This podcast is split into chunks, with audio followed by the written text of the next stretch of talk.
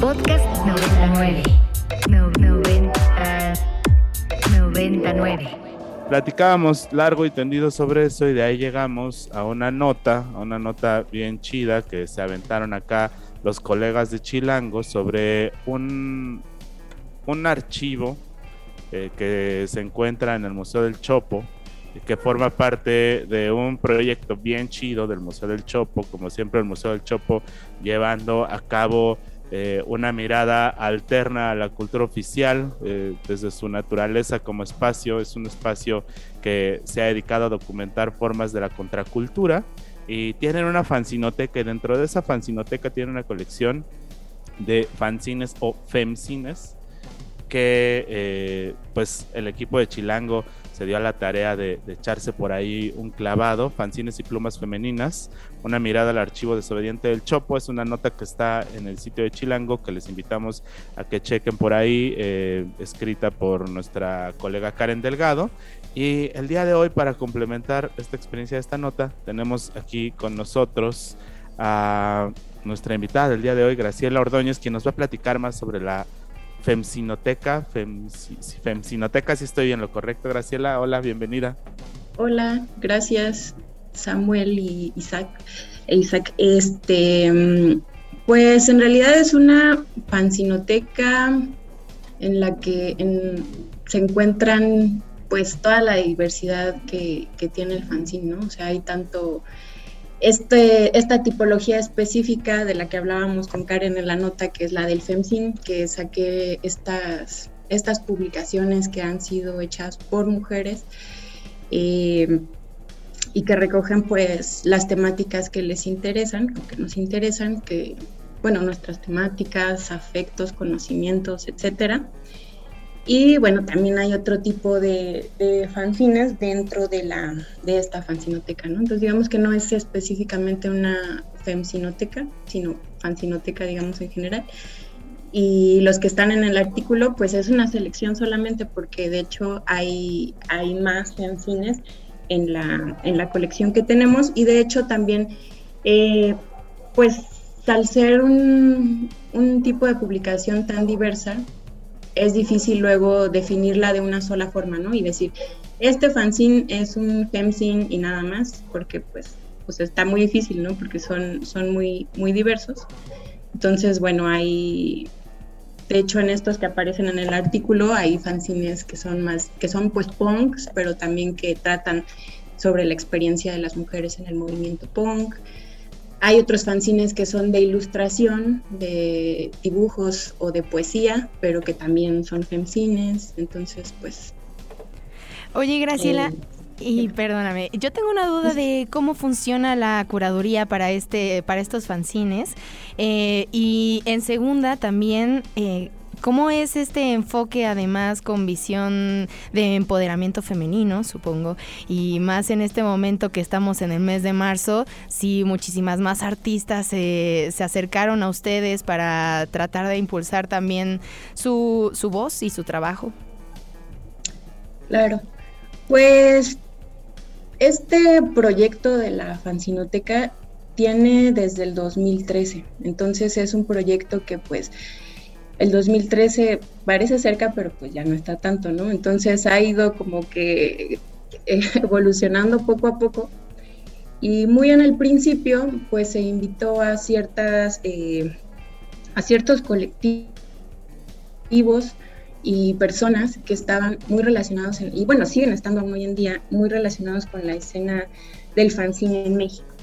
Entonces tenemos eh, cuatro colecciones de fanzines que fueron construidas eh, para la fanzinoteca específicamente, que es este, la, colección de Subnormal, que es del colectivo Hot Dog, que fue quien reunió estos documentos. También tenemos la de em, el archivo anal, que fue, se abrió una convocatoria de desde mm, la Anal Magazine, no sé si la conozcan, que es una revista pues de muy larga trayectoria, que es editor este, Ricardo, Ricardo Belmore, entonces se abrió una convocatoria, sobre fanzine que tuviera que ver con las disidencias sexuales. Y bueno, digamos que fue muy abierto allí, quien quisiera participar pues ahí estuvo, también está la de Clip Art for Fanzine, que es la de Mickey Guadamur, que tiene que ver como con esos fanzines en los que él tuvo participación, está la de eh, Álvaro el Toluco, Álvaro de el Toluco, que bueno, pues es digamos que podemos decir que el historiador, el historiador del movimiento punk en México, ¿no? O uno de los importantes, ¿no? Que se ha, que se ha encargado de documentarla. Entonces aquí tenemos, eh, bueno, se pueden consultar su, su fanzinoteca personal. Entonces, digamos que así empezó. Y luego tenemos otra que se llama la otra colección que se llama la Fanzinoteca de Todos, que está compuesta por donaciones de quien quiera participar, que diga, yo quiero que mi fanzine esté en la fanzinoteca del Chopo, que tenga un tratamiento, pues hasta cierto punto como de biblioteca o de archivo y que sea consultable en línea. Entonces, así es como se ha, se ha creado. Entonces, digamos que la línea curatorial ha sido pues un poco pues libre y también como ha tenido que ver como con pues estas personas que han estado también relacionadas en la escena, ¿no?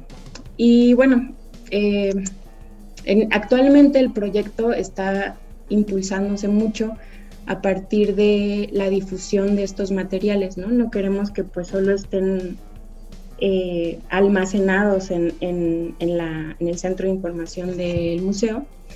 Entonces hemos estado trabajando pues muy arduamente para que estos estén disponibles en línea, a partir de digitalizarlos, catalogarlos y bueno, ese ha sido un trabajo como que muy, muy grande. El impulsar, digamos, el poder femenino, digamos que pues sí está como parte importante de, las prácticas de, la fanzinoteca, ¿no? a partir de describir los fanzines de una manera que sea inclusiva y que no sea pues eh, pues que no reproduzca prácticas violentas, digamos, pero digamos que tampoco es como un, digamos que una línea de, específica, ¿no? De, la fanzinoteca, no sé cómo explicarlo. O sea, no, no, es que esté solamente orientado a esa perspectiva, sino esa perspectiva forma parte de muchas otras, ¿no? O sea, la fanzinoteca me imagino que es un universo enorme en donde tienen lugar como diferentes tipos de producciones, desde las más punks hasta las más feministas, hasta probablemente algunas otras que tengan, pues no sé, tal vez eh, aproximaciones mucho más literarias, más hacia la poesía. Y ahora recuerdo muchos fanzines que he visto circular por mis manos y que, pues de repente como que el fanzine, al ser... Eh, este producto como casero que se distribuye de maneras distintas, pero generalmente como a través de redes orgánicas, pues termina también de repente pues quedando un poco en el olvido y pues este esfuerzo de la fanzinoteca de constituir un archivo a través de él está está súper chido y pues seguramente también en esa fanzinoteca hay un testimonio bien bien fuerte de lo que ha sido la contracultura en, esta ciudad, eh, sobre todo en esta ciudad. Yo te quería preguntar algo, eh, Graciela, al respecto, y, justamente lo comentabas. Me imagino que hay mucha gente acá afuera que ahorita está escuchando esto y que dice, yo hago mi fanzine, me gustaría que estuviera ahí.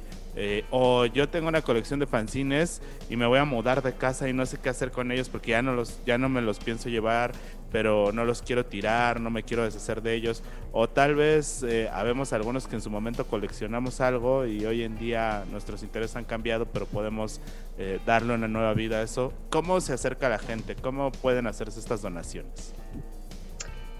Claro, pues pueden escribirnos directamente al correo de la mediateca, que es mediateca.chopo.unam.mx y ahí pues estamos Carlos Gasca y yo para servirles, este, pues comunicándonos con, con algún coleccionista que le interese, pues.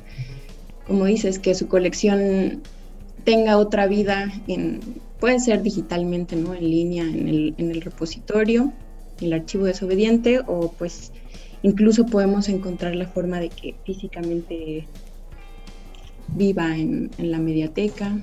Oye, Graciela, y ya para cerrar, puedes decirnos cuál es el proceso de consulta de esto. Yo ahorita ya me dieron ganas, acabo de escuchar esto y me quiero lanzar ya a ver fanzines. ¿Qué es lo que tiene que hacer la gente? ¿Cómo se puede acercar? ¿Cuál es el horario? ¿Hay redes? ¿Hay recursos en línea?